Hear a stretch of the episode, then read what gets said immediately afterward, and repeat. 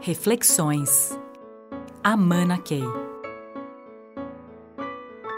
A gente vive num mundo meio fragmentado, né?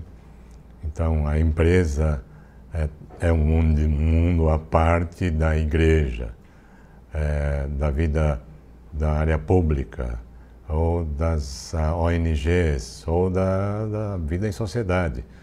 Então essa fragmentação que parece que é algo que precisa ser quebrado.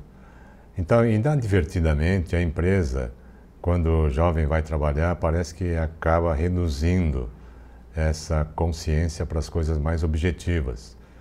Então, num certo sentido, a gente pode dizer até que a cultura vigente na organização e os programas de desenvolvimento, inclusive, e tal, podem estar todas indo na direção de algo muito físico, né?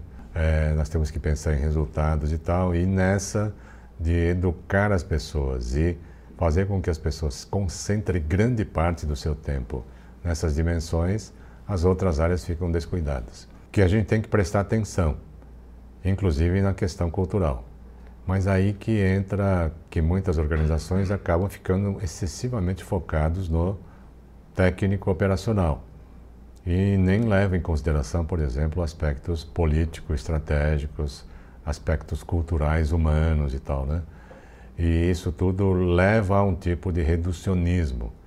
Agora, seria extremamente interessante se as organizações mais esclarecidas, que atuam num nível de consciência mais elevado, honrassem todas essas dimensões. Então, a gente vê isso acontecer em algumas organizações.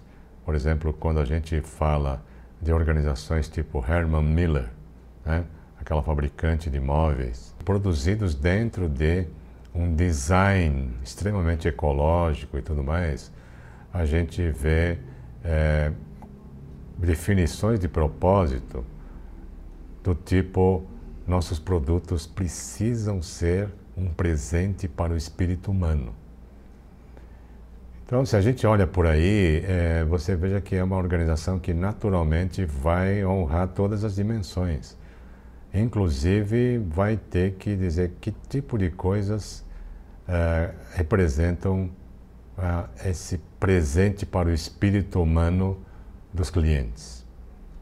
Então, ele não está produzindo para a pessoa biológica, está produzindo para a pessoa não ética, né, existencial.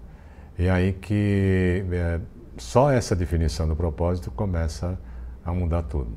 Mas é, na verdade, nós estamos com organizações conscientes, né, para exatamente fazer com que as organizações dentro das quais nós passamos muito tempo seja uh, seja um lugar onde nós consigamos desenvolver todas as nossas dimensões de consciência. Como se nós todos devêssemos nos estruturar para que a gente tenha uma responsabilidade grande com as pessoas que trabalham conosco e fazer com que eh, essas pessoas todas se desenvolvam ou elevem a sua consciência em todas as dimensões.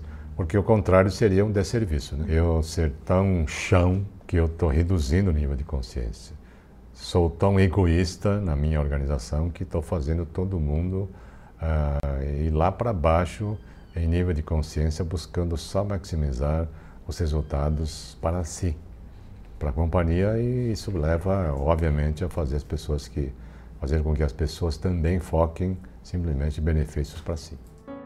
Reflexões. Amana Key.